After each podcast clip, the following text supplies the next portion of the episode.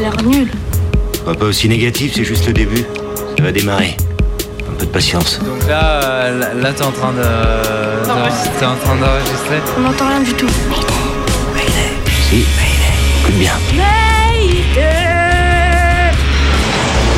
Veuillez prêter la plus grande attention. Au cas où, s'il y a des gens de la radio ou d'autres gens qui écoutent la radio, au message suivant. Tu décrirais ça comment, euh, toi, Mayday Une émission un peu kaléidoscopique. À quoi ça sert? C'est quoi le but? Ça résonne dans tous les sens, avec des couleurs. Un peu comme des fragments de lumière qui se télescopent, mais avec des sons. Jusqu'à présent, c'était pas terrible. Mais au moins, ça se tenait. Maintenant, ça devient. euh, totalement confus. Et quand finit le scénario? Tous les mercredis. Every... Mayday, c'est à 18h sur le 102.2 de Radio Canu. Hop, je me suis emmêlée, c'est- j'ai fait trop de E. Je pense qu'il faut le refaire sans faire des E. L'essentiel ici n'est pas seulement de conter une histoire. Excusez-moi, je veux pas vous déranger, mais de mon point de vue, cette scène n'a absolument aucun sens. Mayday, saison 6. 6.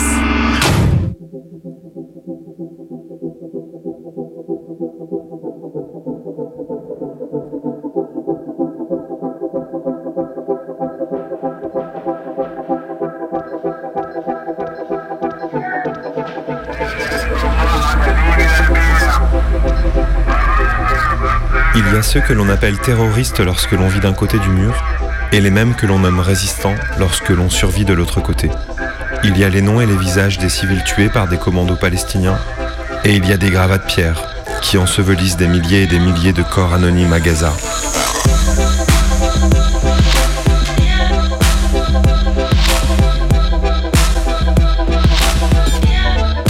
J'ai perdu déjà énormément de choses, ma maison, mon quartier, euh, voir ma famille euh, à la rue euh, complètement. Ils n'ont plus de maison et rien à manger, rien à boire. Il y a une réalité que c'est celle de l'occupation qui dure depuis 60 ans et, et- et donc elle a résonné bien au-delà du cercle des islamistes. Ils vont rester actifs euh, avec ou sans Hamas. Rien n'est plus monstrueux que de vouloir expliquer la barbarie et de se donner l'air en plus de mieux la comprendre en le faisant. On est en train de vous parler d'un projet colonial qui s'est installé en Palestine et son but c'est de continuer. Enfin, il y a, ce projet ne va pas euh, choisir d'arrêter euh, lui-même. On ne peut pas comparer le fait d'avoir tué des enfants délibérément en attaquant, comme le fait le Hamas, et le fait de tuer des enfants involontairement en se défendant, comme le fait Israël. Ouais. Moi, j'essaye même d'éviter de regarder euh, les médias français parce que ça fait que me frustrer et tous les cinq minutes j'ai envie de corriger quelque chose. Déjà, je, je vais pas très bien et c'est hyper violent de voir euh, tout ça et de voir mon peuple euh, déshumanisé comme ça. Ce soir, avec Aya, une militante palestinienne originaire de la bande de Gaza, on revient sur les racines coloniales de ce conflit, le quotidien des Arabes en Palestine et les formes de résistance qui restent à celles et ceux à qui l'on a tout pris. Jusqu'à 19h sur Radio Canu.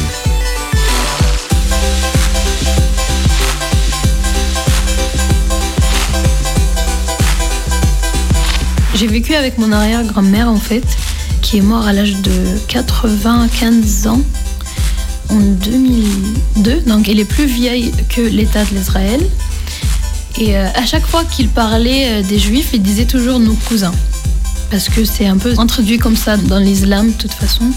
Et parce elle avait des voisins juifs avec qui euh, enfin, elle, elle a grandi euh, et euh, sans problème. Enfin, pour elle, il n'y avait, il avait pas de souci. Et ça, c'est une histoire racontée par nos arrière-grands-parents euh, tout le temps. Donc ça existe en fait dans notre mémoire collective, cette vécu-là.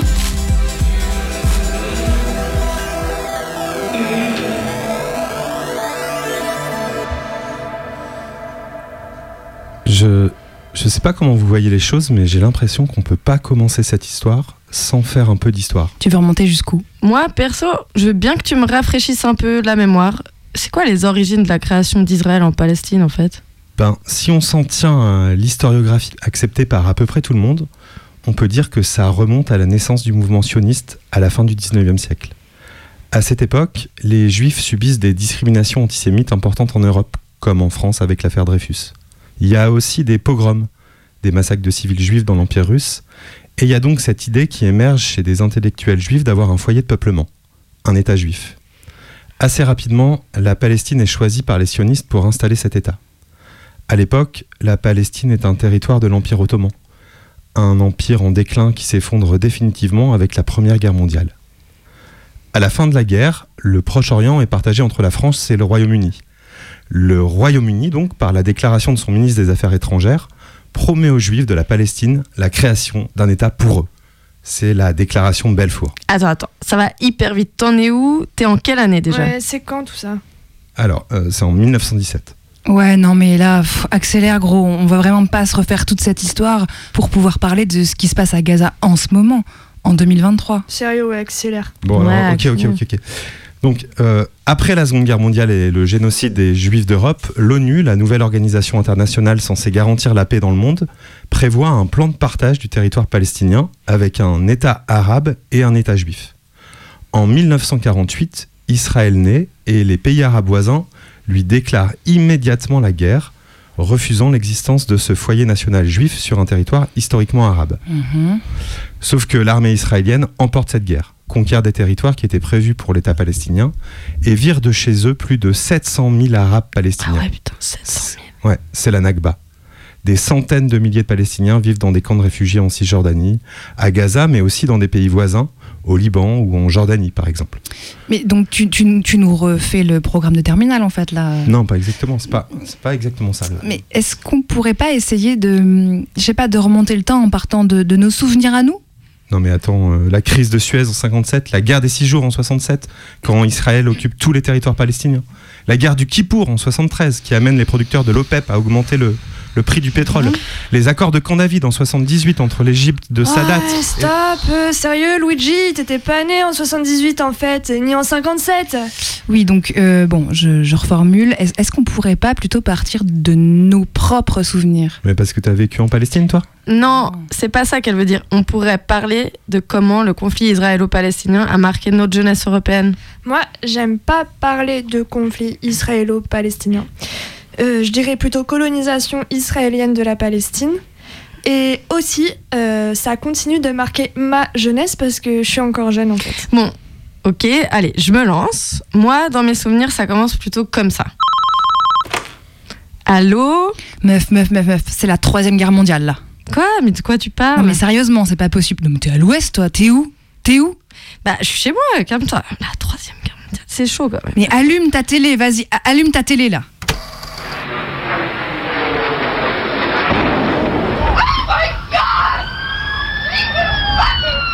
L'impensable vient d'arriver. Un avion transformé en bombe volante vient de fondre sur la première tour du World Trade Center. Non mais sérieux, tu vas nous, nous parler du 11 septembre? Non, parce que tout le monde s'en souvient, tout le monde a son petite anecdote. Moi, par exemple, j'étais dans le train, je Euh, revenais de ouais, Gênes. Peut-être qu'on se lance pas dans des anecdotes sur le 11 septembre. C'est un peu le malaise de parler de ça dans une émission où on cherche à raconter l'histoire de la Palestine, non? Non. Ouais, euh, en fait, j'avais pas terminé.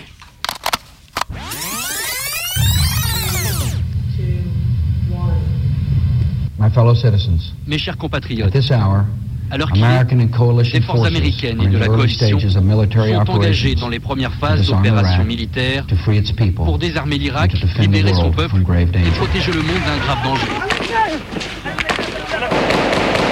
Notre nation vaincra, l'humanité vaincra, le mal sera vaincu, la coalition américano-sioniste sera vaincue. Dieu est grand, vive l'Irak, vive la Palestine, vive notre nation glorieuse. Paris, les répercussions du conflit du Proche-Orient sur le peuple palestinien ont mobilisé des dizaines de milliers de personnes qui ont défilé dans le calme. Bush, Sharon, assassin des enfants irakiens et des Palestiniens. Voilà, voilà, c'est exactement ce slogan que je cherchais. Tu le fais bien. Désolée, j'ai un peu tout mélangé. C'est pendant les manifs de soutien à la Palestine en 2002. Bah, c'est vrai que pour moi, c'est un peu confus cette période entre la guerre en Irak, la chute de Saddam Hussein, euh, l'élection d'Ariel Sharon, la, la seconde intifada. Ah oui, la, la, la seconde intifada. Je me rappelle qu'elle avait un lien avec la visite d'Ariel Sharon sur l'esplanade des mosquées. Bah ouais, le chef du parti nationaliste israélien sur un lieu saint de l'islam. Mais ça, c'est en 2000, pas en 2002. C'est vrai, t'as raison. Mais en 2002, si je me trompe pas, c'est la bataille de Jénine. Et puis il y a ce début de construction du mur, là, le mur qui sépare les colonies juives des territoires palestiniens. Et pour moi, la Palestine, ça émerge à ce moment-là, ça commence à exister à ce moment-là parce que, bon, c'est vrai, je captais pas grand-chose, mais je me construisais euh, politiquement. Et donc, c'est la fin du mouvement altermondialiste. Il y a des grosses manifs contre la guerre. Il y a le G8 à Evian. faut faire la peau à tous les impérialismes du monde, en fait. Et donc à Israël, complice et allié des États-Unis. Ouais, moi aussi, c'est dans ces années-là que je, que je commence à, à me rendre compte, je crois, de, de ce que représente Israël, la, la colonisation.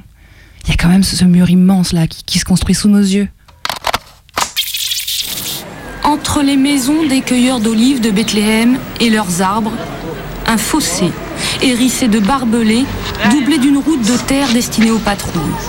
L'esquisse de ce que sera la clôture autour du Grand Jérusalem. Ici et là, des passages aménagés par les Palestiniens, faits de terre et de pierre, avant que la clôture ne devienne hermétique. Un mur qui rend la perspective d'un État palestinien de plus en plus difficile. C'est vrai qu'en en moins de dix ans, on est passé des accords d'Oslo en 1993, Rabin et Arafat qui se serrent la main, Israël qui se retire de Gaza et d'une partie de la Cisjordanie, l'autorité palestinienne reconnue, vous vous souvenez, non? Bref, un, un semblant d'espoir pour la, la paix. Et, et, et, au début des années 2000, une politique d'expansion tous azimuts, un apartheid territorial de plus en plus affirmé. Des checkpoints dans tous les sens en Cisjordanie qui lacèrent le quotidien des Palestiniens.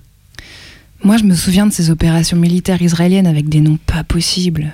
L'opération Arc-en-Ciel en mai 2004, l'opération Pluie d'été en juin 2006, et en 2009, l'opération Plomb durci. Et sous ces opérations, déjà des milliers de civils palestiniens assassinés. Et il y a aussi le Hamas qui devient l'ennemi principal numéro un. C'est quand d'ailleurs les élections où le parti est élu? 2005 Non, 2005, c'est le retrait des colonies israéliennes à Gaza. L'élection du Hamas, c'est 2006. Et en 2006, Sharon, le premier ministre israélien, tombe dans le coma. Cette ordure qui participe à la guerre de 48, celle de 67, de 73, a laissé faire les phalangistes libanais en 82. C'est les massacres des camps de réfugiés palestiniens de Sabra et Shatila. 82, moi, c'est sûr que j'étais pas née. Par contre, je me souviens bien de la remontée de l'inconscient collectif jusqu'au massacre de Sabra et Shatila dans le film Valse avec Bachir.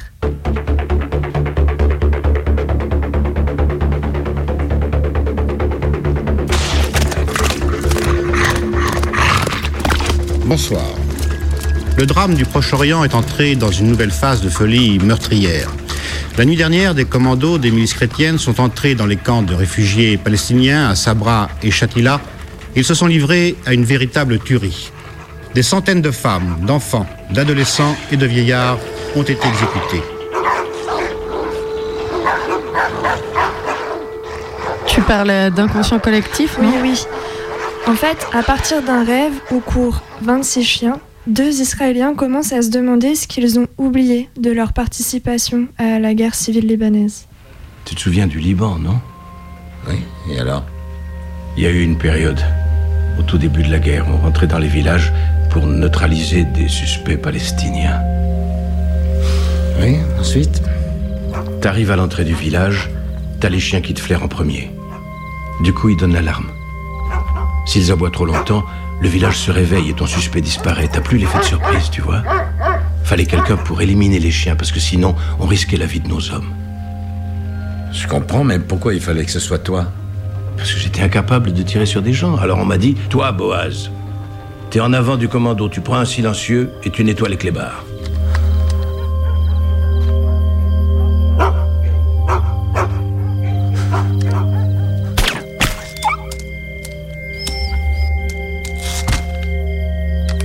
26 chiens. Je me souviens de, de chacun d'entre eux. Chaque museau, chaque cicatrice, jusqu'au regard au moment de l'impact. Je me souviens de chacun d'entre eux. Il y a eu combien de temps entre cette époque et le début des cauchemars? 20 ans. Voilà. On se souvient des chiens, mais pas du massacre. Creuser les strates du déni, en Israël, en Europe aussi. C'est ça. Et en remontant l'histoire coloniale, on comprend que les mots pour dire la résistance palestinienne sont aussi ceux qui ont dit déjà la résistance algérienne à Sétif, Guelma, Kerata, la résistance palestinienne et libanaise à Sabra et Shatila, la résistance kurde à Afrin, etc. Bref, que ça coule dans les langues et l'histoire de toutes ces régions. Et combien nos réactions, nos discussions en Europe sont désincarnées, toujours en retard et ponctuelles, parce que toujours en surface.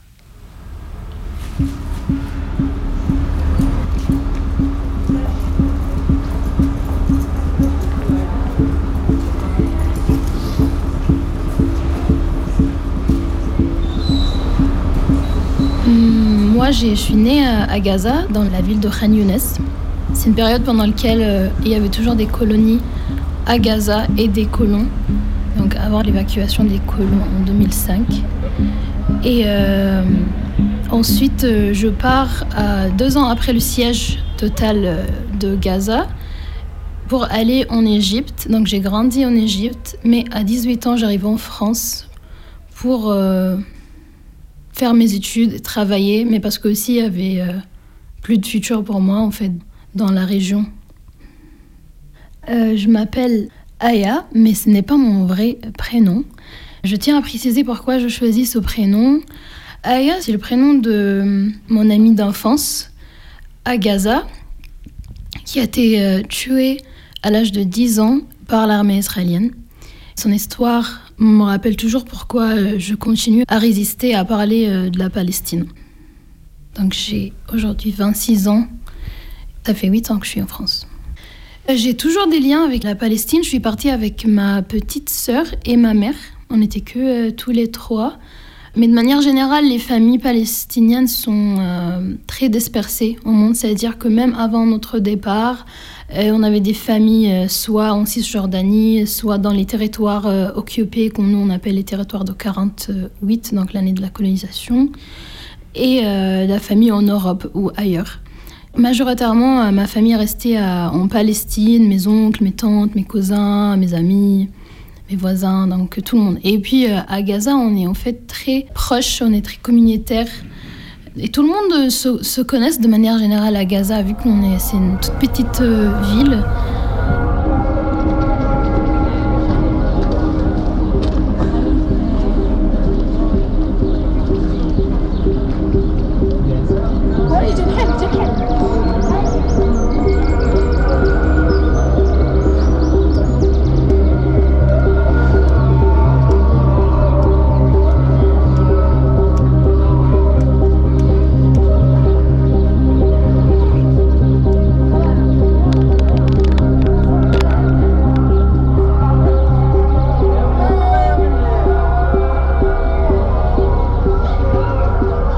À, à Gaza, je pense qu'on pourra la décrire comme euh, une société euh, qui essaye de fonctionner euh, de manière normale, mais avec l'occupation, le blocus total, fait que en fait tu as une ville où il y a beaucoup de tensions, beaucoup d'énergie aussi négative parfois, mais aussi beaucoup de traumatisme parce que de l'année à, l'autre, on perd quelque chose, on est toujours dans une continuation de perte et de deuil.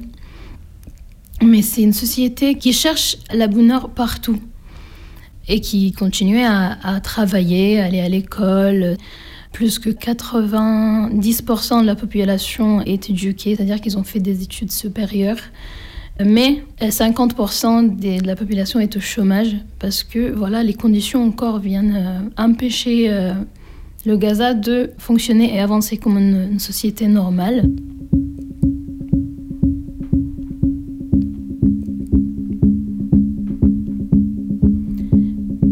Les différences principales entre la Cisjordanie et le Gaza, c'est qu'en Cisjordanie, euh, toutes les villes sont découpées l'un de l'autre par des barrières, des checkpoints, des euh, murs en fait qui aussi peut parfois pénétrer les villes et les encercler parce que le mur de séparation ne sépare pas juste euh, l'Israël, enfin les territoires occupés de, la Cisjordanie, mais sépare un peu aussi les villes l'un de l'autre.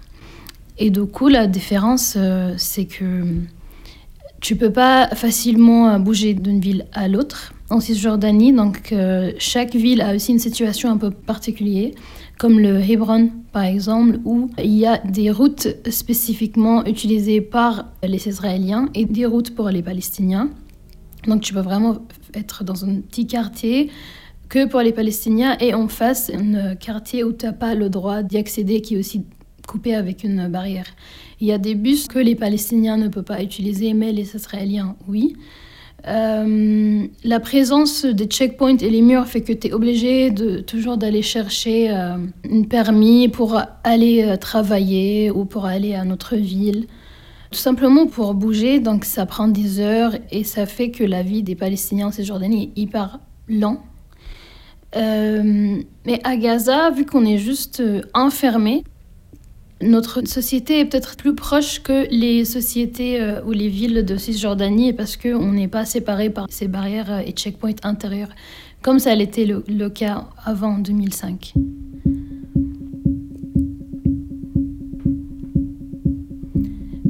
Ma mère travaillait euh, dans les organisations humanitaires pour aider les réfugiés dans les camps. Donc, il, euh, il faisait le travail d'évaluation euh, des besoins des réfugiés. Et euh, il faisait des dossiers pour euh, chercher euh, soit la finance, soit des aides, donc les outils euh, médicaux ou euh, tout simplement la nourriture. Malgré le fait que ma mère soit une réfugiée elle-même euh, et euh, nous aussi, aussi mon père. Mais euh, je pense que dès qu'on se retrouve dans une situation un peu, on va dire, aisée, à Gaza, on va aller euh, aider l'autre. Donc si tu as eu la chance euh, de faire des études supérieures euh, ailleurs, par exemple, enfin, aller faire des études en, Italie, en Europe, parce que ma mère a fait ses études en Italie.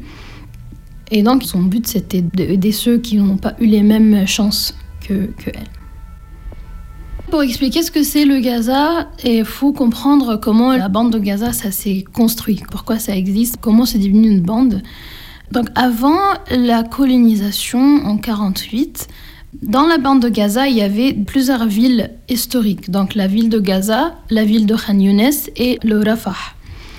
Et ces villes-là, ils étaient un peu euh, séparées, on va dire géographiquement, par des champs euh, d'agriculture ou juste tout simplement des espaces euh, qui séparent ces villes, avec euh, l'évacuation forcée des Palestiniens des territoires de 48. Les camps des réfugiés commencent à se construire dans un premier temps en 48 et ensuite en 67. Euh, C'est une deuxième vague d'évacuation euh, des Palestiniens. Donc il y a des camps comme euh, El Shejaïa, El Nusayrat, El Brej, et c'est des camps qui sont construits comme des clusters autour de ces villes historiques. Toutes les villes se rapprochent, il y a peu d'espace, ça, devient un des endroits les plus densément populés au monde. Et donc on peut plus géographiquement reconnaître les villes aujourd'hui, vu que ça devient un ensemble des bâtiments euh, partout, avec quelques espaces encore vides autour de ce barrière de séparation pour les champs agriculture. Mais les, les conditions dans les camps restent très euh, difficiles. Euh, avant, c'était des tentes. Avec le temps, on a pu construire parce qu'en fait, euh, tellement de temps s'est écoulé. Les organisations internationales ils ont compris que ces Palestiniens ne vont pas revenir chez eux bientôt. Donc, ils commencent à construire des bâtiments, euh, à remettre un peu d'infrastructure en place, mais c'est très humble et c'est vraiment les conditions sont très, très mauvaises dans, dans les camps.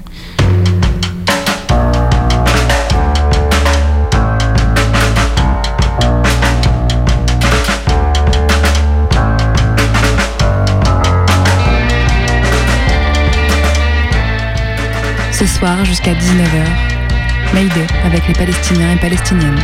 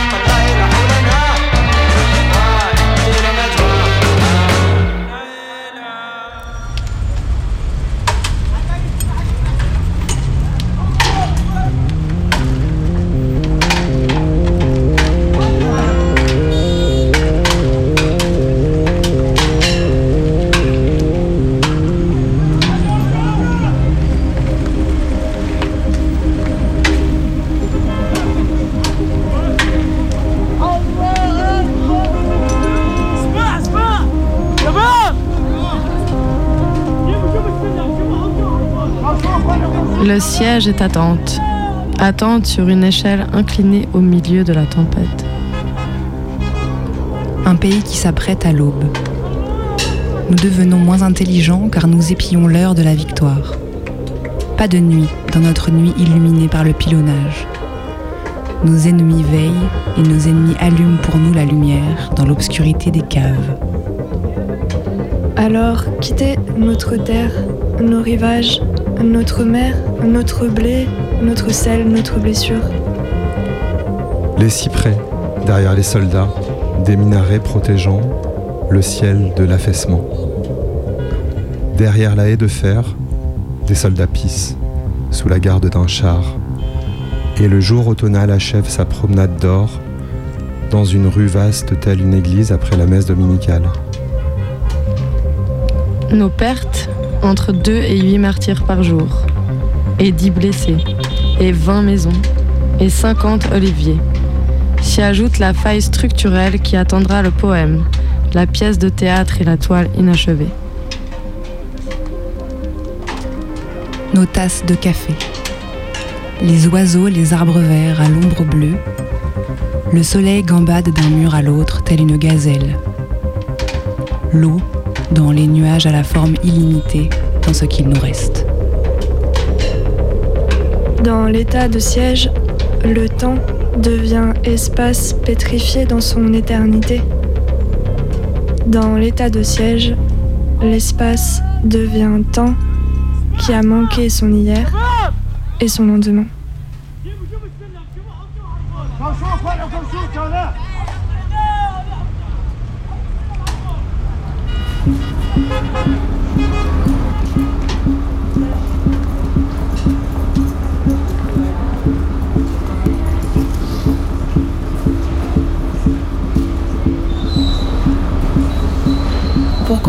Que c'est le Hamas, il faut comprendre euh, comment le mouvement de résistance a commencé en Palestine. Et euh, pour moi, on peut déjà parler de la résistance euh, palestinienne même avant la colonisation en 48, à partir de la révolution appelée arabe, comme les historiens ont choisi de l'appeler. Et c'était une révolution qui s'oppose à la colonisation sioniste qui arrive, parce qu'ils ont compris qu'il y a ce projet qui s'installe et c'était pas caché. Il y avait le promesse de Belfort, le, le ministre des Affaires étrangères anglais, qui a promis la terre de la Palestine au peuple juif. Donc euh, les Arabes voient qu'il y a ce projet qui arrive et ils commencent déjà à s'organiser euh, pour se manifester contre. Ce n'était pas encore des groupes armés, mais l'idée de la résistance armée existait déjà en Palestine. Cette idée continue et le débat autour de cette question continue toujours en Palestine entre les mouvements politiques et les idéologies. Et la résistance en Palestine a été vraiment largement d'extrême gauche avant. On peut parler de parti politique euh, The Popular Front for the Liberation of Palestine, qui était aussi euh, classifié terroriste dès qu'il a commencé. C'était un groupe qui croyait euh, au lutte armée euh, comme moyen de libération. Et le Hamas commence à prendre euh, ses marques, on va dire, dans la région à partir des années 60. Donc il y a une, un basculement. Mais le Hamas commence comme mouvement islamique qui veut juste un peu renforcer les valeurs de l'islam dans la société et pas pour euh, libérer euh, la Palestine.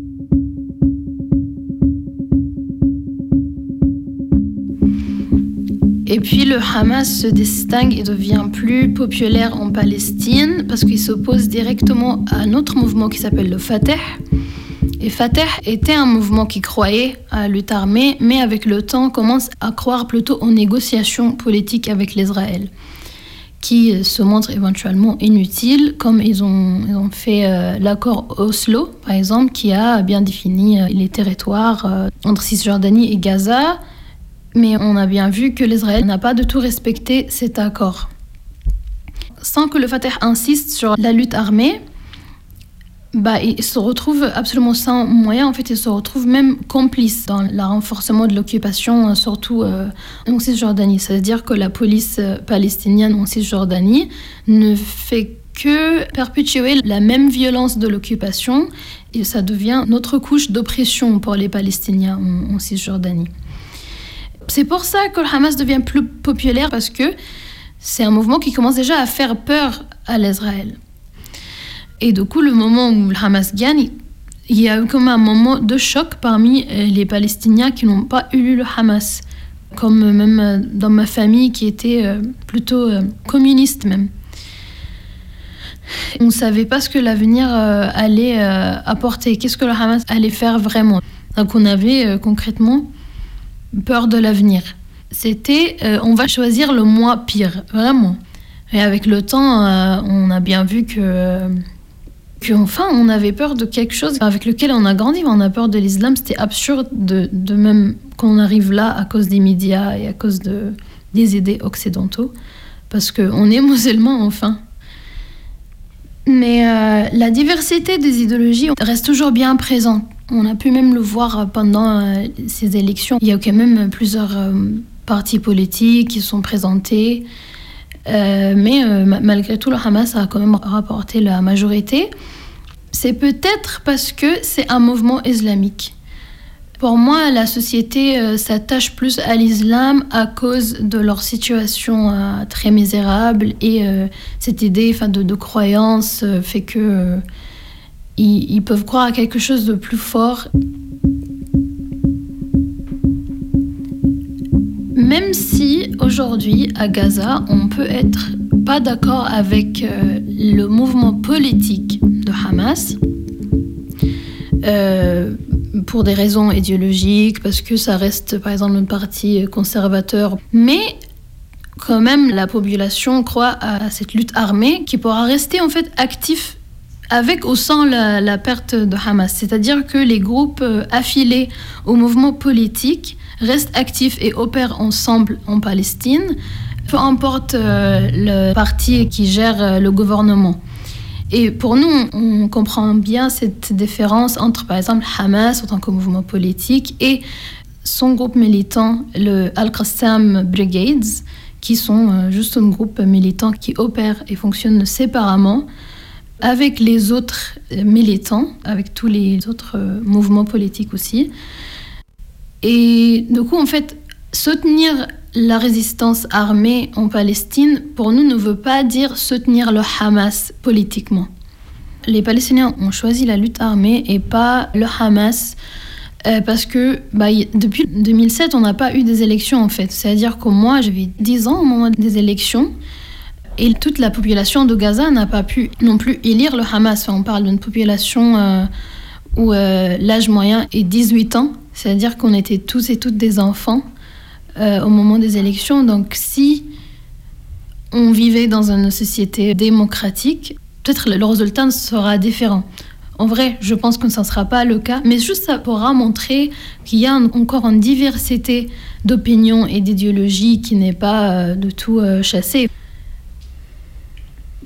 Je pense qu'il y a tellement des choses à dire aussi par rapport à ce mouvement, parce qu'il y a tellement de choses que les gens ne comprennent pas par rapport à la société euh, arabe ou palestinienne de manière générale.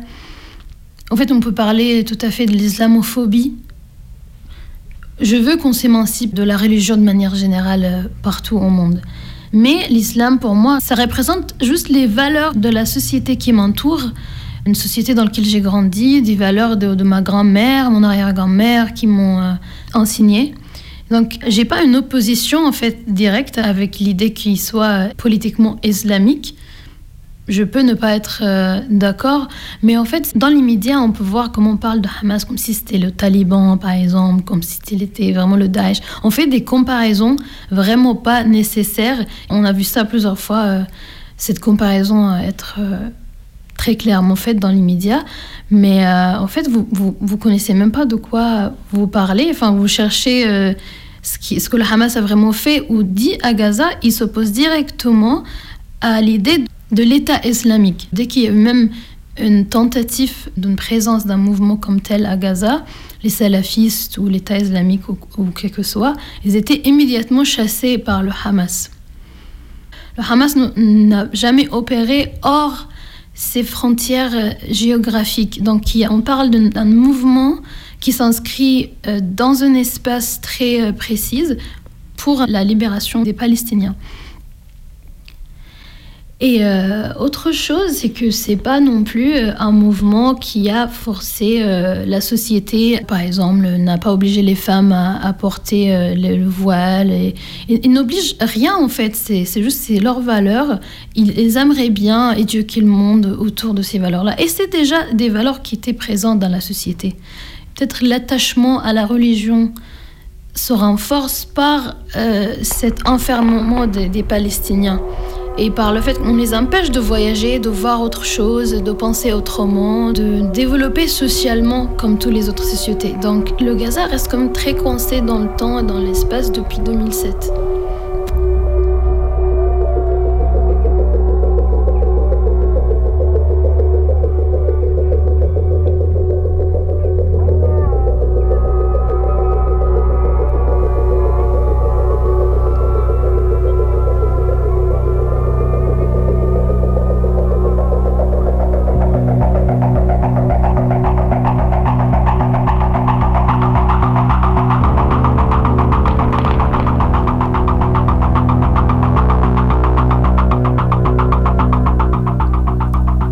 Soleil de guerre à Beyrouth, avril éclatant, un vent frais dans les navires.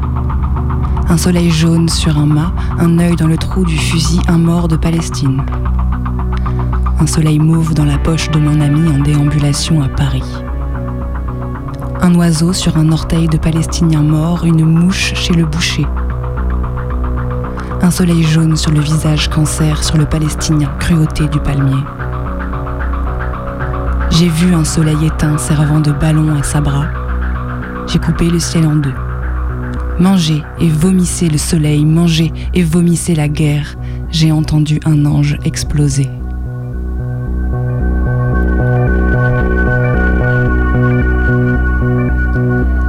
Le soleil a une colonne vertébrale qui demeure suspendue entre ciel et terre. Il y a trois Palestiniens morts qui naviguent comme de lents poissons. Mi-terre, mi-céleste, ils cerclent la terre-mère.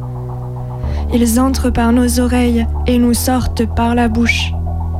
Les cordes ont été raffinées au savon pour que la torture ait de l'hygiène.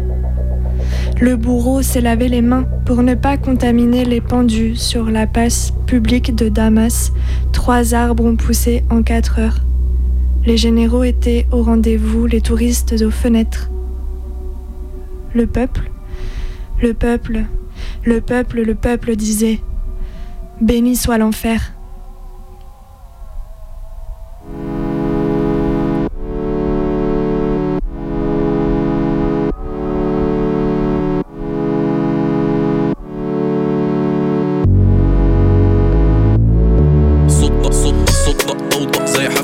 الليل. عملية.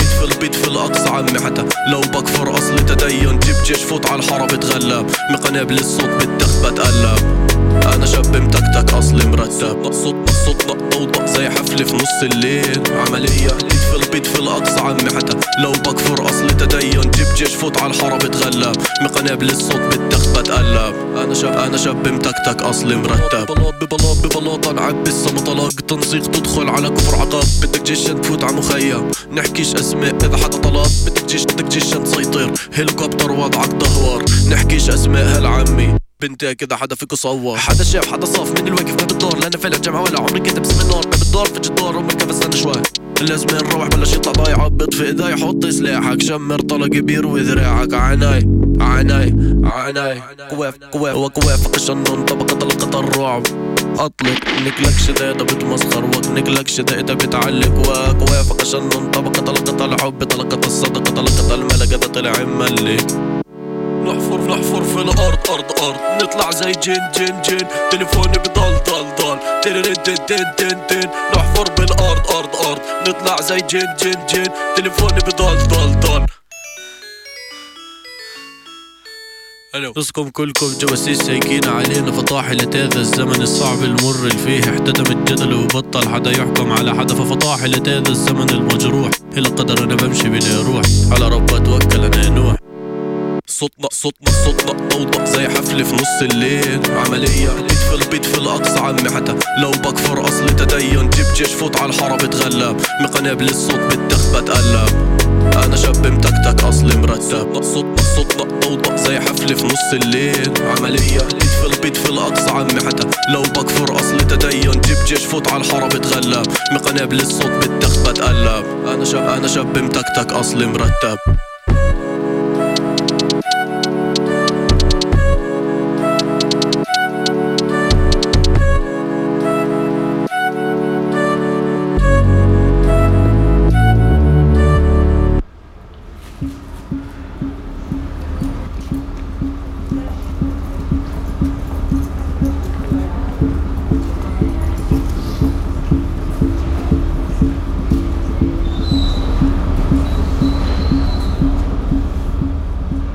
7 octobre, on peut dire que ça a choqué euh, tout le monde. Je ne croyais pas que c'était même possible.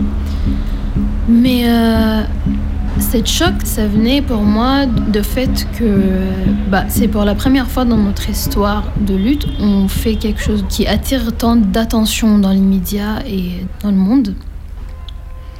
Mais pour moi, c'était qu'une tension qui était en préparation. C'est une tension qui ne faisait que monter en crescendo depuis très longtemps. On ne savait pas à quel moment ça allait péter, comme ça, à quel moment la violence allait euh, prendre une ampleur euh, qui nous dépasse, justement qui dépasse même les frontières de Gaza. Mais euh, les Gazouati ont pu franchir ces barrières pour la première fois depuis 16 ans. Et il y a quelque chose dans ce fait-là qui nous a vraiment touchés et qui nous a vraiment fait pleurer ce jour-là. En fait, c'était qu'une illusion. Les frontières construites par notre colonisateur, avec euh, une arme ou euh, une bombe, on pouvait euh, en fait casser leur système. Et d'un coup, ils avaient plus de caméras en place, plus de système de communication. Et on pouvait même aller faire des allers-retours dans les territoires qui étaient les nôtres. C'est triste qu'on devait même arriver à là, en fait. C'est depuis 2007 qu'on dit c'est grave, il faut vraiment faire quelque chose par rapport à Gaza. Ce n'est pas possible d'enfermer des gens comme ça, de contrôler l'eau, l'électricité, les communications, l'agriculture. Euh, Le Gaza est, quand même invivable et c'est trop petit. C'est vraiment, ça donne vraiment l'impression d'être en prison parce que tu as l'impression au, bout d'un moment de tourner en rond dans un- une sorte de cercle. On ne vit pas dans un monde en fait où le 7 octobre pouvait être évitable. Tant qu'on continue à torturer, à enfermer, à tuer une population, ils vont répondre. J'ai une, amie euh, israélienne qui a perdu son pote euh, ce jour-là, mais elle sait très bien qu'il pourra perdre d'autres, il pourra peut-être la prochaine fois perdre sa famille. Et ce n'est pas à cause des Palestiniens, c'est à cause de l'Israël, malheureusement, et, et de sa présence très violente dans la région.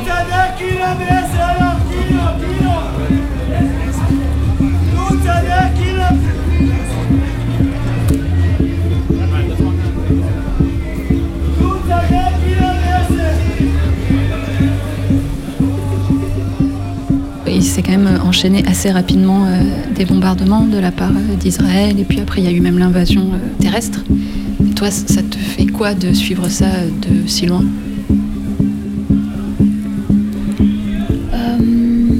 Ça, tout simplement, ça me brise le cœur. On va dire qu'on l'a. Je l'ai vu, vu venir de toute façon. Enfin, bombarder Gaza, ce n'est pas la première fois que ça arrive. Et on savait qu'à chaque fois que euh, résiste, la réponse est toujours déproportionnelle. Leur démarche de défense est en fait une continuation de euh, colonisation et de violence sy- systématique contre les Palestiniens et de récupération des territoires. Je, n'arrive juste pas à voir comment le, le monde croit toujours euh, que l'Israël se défend. On a fait, par exemple, des manifestations complètement pacifiques à Gaza entre 2018 et 2019. C'était les marches, les grandes marchés de retour, des manifestations organisées par les citoyens de Gaza. Donc la population organise des manifs euh, en marchant vers les barrières de séparation pour euh, revendiquer leur droit d'exister sur leur terre, de demander euh, leur droit de retour, leur droit euh, d'être égal à tous les citoyens de cette région. Mais ils se retrouvent à être euh, tués par des snipers israéliens. Et ils retournent quand même chaque mois. Ces Palestiniens sont retournés pendant deux ans. Il s'est passé des choses atroces. La réponse de l'Israël était euh, très violente, très disproportionnelle à une manifestation. On a utilisé des armes illégales. Mais à ce moment-là, vraiment personne n'a parlé. C'est-à-dire que cet acte pacifique par les Palestiniens, qui a été brutalisé par l'Israël, n'a même pas pris d'ampleur dans l'immédiat, comme si en fait cette violence contre les Palestiniens est normalisée. Mais dès qu'on fait euh, quelque chose de plus violent, donc ok, on a tout essayé, on va, on va faire quelque chose de, peut-être plus radical. Là, le monde euh, nous regarde pour une fois en fait. Donc ce qui a ce qui s'est passé le 7 octobre, c'est qu'on a peut-être remis la Palestine en priorité dans la liste des politiciens au monde. Ça m'a pas étonné, en fait, qu'un pays euh, aussi islamophobe que la France parle de la situation euh, euh, de cette manière-là. je suis toujours quand même déçue parce que je ne peux m'empêcher d'être déçue. J'ai trouvé les comparaisons encore très très mal placé, en fait, de faire croire aux Français que euh, cette situation peut leur arriver, donc euh, de renforcer une société de, de, la peur en France pour, euh, pour aucune raison, et de comparer ce qui s'est passé le 7 octobre ou, aux événements comme le Bataclan par exemple, ou encore le September 11 in America.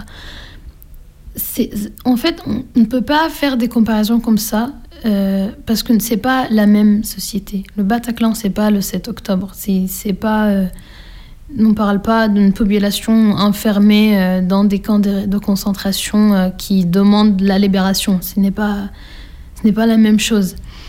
Donc, quand on montre, on montre ça sans contexte, sans, sans histoire, bah, on fait que renforcer l'islamophobie. Et je pense que ça sert la politique française. Donc, en fait, ils utilisent cette souffrance et cette histoire pour leur propre agenda politique, en tout cas de ce que je, vois. Euh, je pense que oui, les Palestiniens, on est actuellement très dessus avec la manière dont le monde a réagi. Le fait que tout le monde a cru euh, les propagandes sionistes, qu'on parle de ça toujours en tant que conflit. Moi, en tant que palestinienne, j'ai jamais euh, senti très écoutée euh, ni euh, bien représentée au monde. mais aussi, qu'est-ce qu'ils veulent, le Hamas? On ne les demande pas, on décide qu'on sait tout, parce qu'en Europe, on sait tout. On voit qu'en fait, ce que le Hamas demande est très simple. L'ouverture des frontières avec le Rafah et le retour des prisonniers palestiniens aussi qui existent dans les prisons israéliennes. Et il y en a des milliers. Et ça, par exemple, on n'en a jamais parlé. Donc, c'est juste pour une fois, il y a des otages israéliens à Gaza. Euh, ça attire l'attention en Palestine. C'est même trop tard pour moi. Enfin, c'est trop tard qu'en fait, on arrive à un moment où le Gaza est complètement rasé pour qu'on commence à parler de Gaza. Enfin, qu'est-ce qu'on attend? On parle de 20 000 morts à Gaza. Enfin, ça a quand même pris une ampleur très intense. Et ça va être vraiment très tard pour cette population si on ne se rend pas compte de la complicité de notre pays, de notre responsabilité aussi envers les autres. Donc voilà, on est toujours dans un jeu dans lequel on ne veut vraiment pas être en fait. On ne veut pas perpétuer cette violence sur quelqu'un d'autre, traumatiser les autres, leur faire vivre la même chose que nous, cette peur et ambiguïté de, de l'avenir. L'horizon, en tout cas, des solutions euh, politiques, ça s'est arrêté à un moment donné il faudra la renouveler.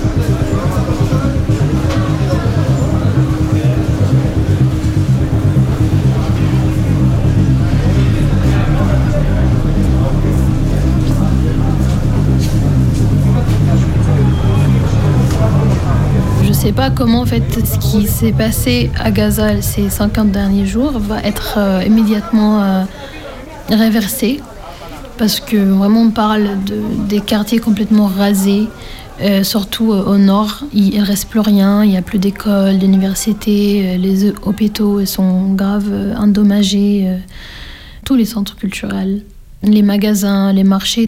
Ils ont quand même fa- fait en sorte que ça ne soit plus vivable actuellement. Et avec l'hiver qui arrive, et euh, 60% des bâtiments euh, complètement détruits. Je ne sais pas comment euh, les Gazoatis vont survivre avec les maladies euh, en plus qui vont commencer à surgir euh, à cause de la situation sanitaire euh, très grave.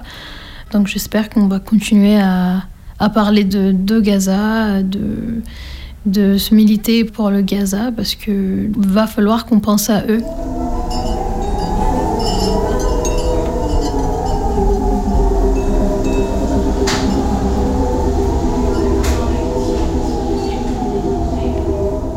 Nous allons maintenant vous lire des extraits d'un entretien avec Sama Jabre, psychiatre et psychothérapeute palestinienne, intitulé Palestine, la résistance comme thérapie et publié en 2021. Je le constate chaque jour dans la vie quotidienne ou dans mon travail. L'occupation a des conséquences traumatiques considérables sur les Palestiniens, qui ne correspondent pas exactement à la description du syndrome de stress post-traumatique des manuels occidentaux de psychologie. Pour les Palestiniens, les causes objectives du trauma ne sont pas écartées. Elles sont toujours présentes et s'aggravent. Les Palestiniens sont en permanence menacés, réprimés, expulsés, emprisonnés ou massacrés par les Israéliens. De ce point de vue, la Nakba n'est pas un événement historique passé, mais un processus qui se poursuit depuis plus de 70 ans. S'il fallait faire une comparaison, ce type de traumatisme s'apparente à celui de femmes ou d'enfants victimes de viols ou de violences domestiques ou conjugales, qui sont forcés de continuer à vivre avec leurs agresseurs. Le mal, créé par l'occupation, ne concerne pas seulement les individus, mais les liens et les relations entre individus.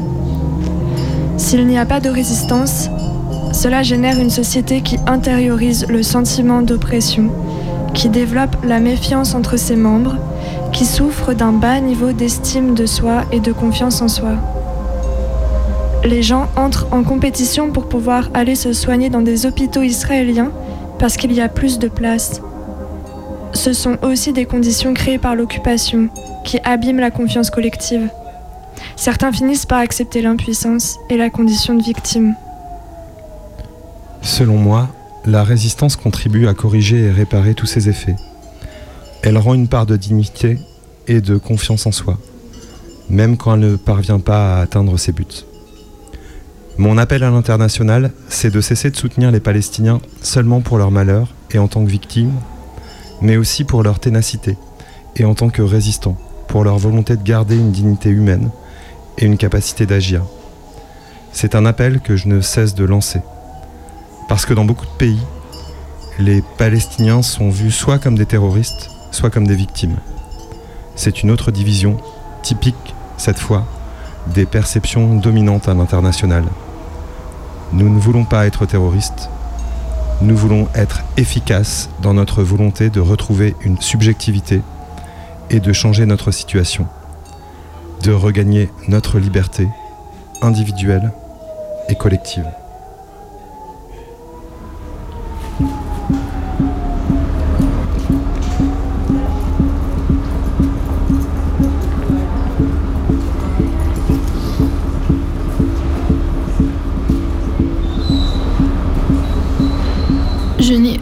Problème avec une présence juive dans la région, mais j'ai un problème avec une présence sioniste dans la région.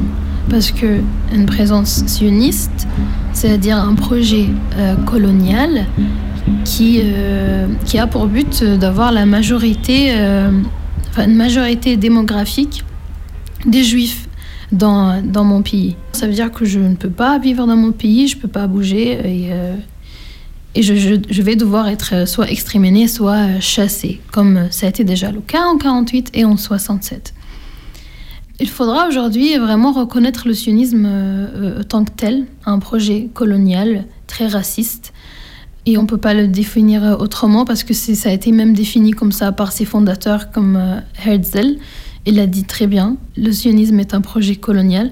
Mais à l'époque où il l'a dit, le colonialisme était encore présent au monde. Enfin, l'Afrique du Sud était, encore colonisée, l'Algérie. Mais euh, oui, c'est une colonisation qu'il faudra euh, et créer un État démocratique pour tout le monde, comme on pouvait vivre avant en Palestine entre musulmans, juifs et chrétiens. Je pense que c'est ça euh, notre avenir en commun. Ça ne peut pas être autre chose.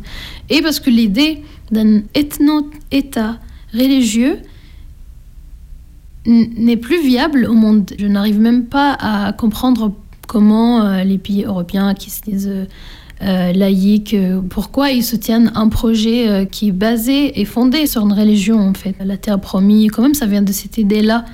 Oui, il faudra retourner la Palestine à, tout le monde. en même temps, je n'arrive pas à, voir comment ça pourrait se passer sans qu'on reconnaît en fait ce qu'on a ce qu'on avait fait aux Palestiniens. Si on ne reconnaît pas le Nakba, autant que catastrophe, comme tous les autres massacres qui se sont passés dans l'histoire. Si on arrive même à changer les mots qu'on emploie, qu'on arrête de dire conflit et qu'on dit colonisation, déjà, ça veut dire qu'on a changé quelque chose de très important dans le conscience collectif. J'ai quelques amis israéliens et euh, je pense que cette amitié me touche énormément et ça veut tout dire pour moi parce que ça va pour montrer qu'on n'a aucun problème même de vivre ensemble et que on a des choses à, partager et ça, ça fait que enrichir euh, notre expérience en commun et notre avenir. Mais on est amis actuellement parce qu'on a pu reconnaître la réalité. Mes amis israéliens, ils ont pu me regarder dans les yeux et me dire euh, oui, on sait ce qui s'est passé en 48. On a pris euh, la Palestine par force ça n'a jamais dû, dû l'être. Mais ça, je le vois très mal euh, arriver euh, à la population euh, israélienne d'un coup. Donc je pense que politiquement, il va falloir forcer l'Israël de, s'arrêter. L'Israël ne va pas s'arrêter elle-même. Cette démarche dont je parle de reconnaissance, mais aussi de, de deuil qu'on devrait faire tous les deux, ça va venir après.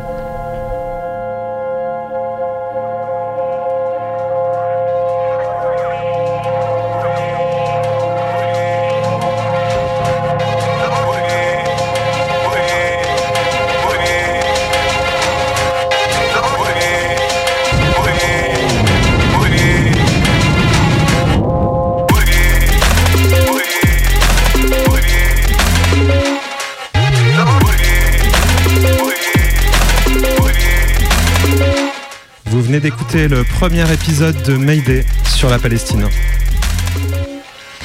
On vous a lu des extraits d'état de siège de Mahmoud Derwich, une des figures de proue de la poésie et de la résistance en Palestine. On a aussi lu des extraits du livre Apocalypse arabe de la poétesse Ethel Adnan, qui écrit en français, en anglais et en arabe. Et nous avons lu des extraits d'un entretien avec Sama Jabre, psychiatre et psychothérapeute palestinienne. On a entendu El Hat, Shabjdid, et là c'est Mukata. On revient évidemment la semaine prochaine, mercredi 18h sur Radio Canu pour le deuxième volet de nos émissions consacrées à la Palestine. Dans un instant, c'est les infos. Bisous bisous.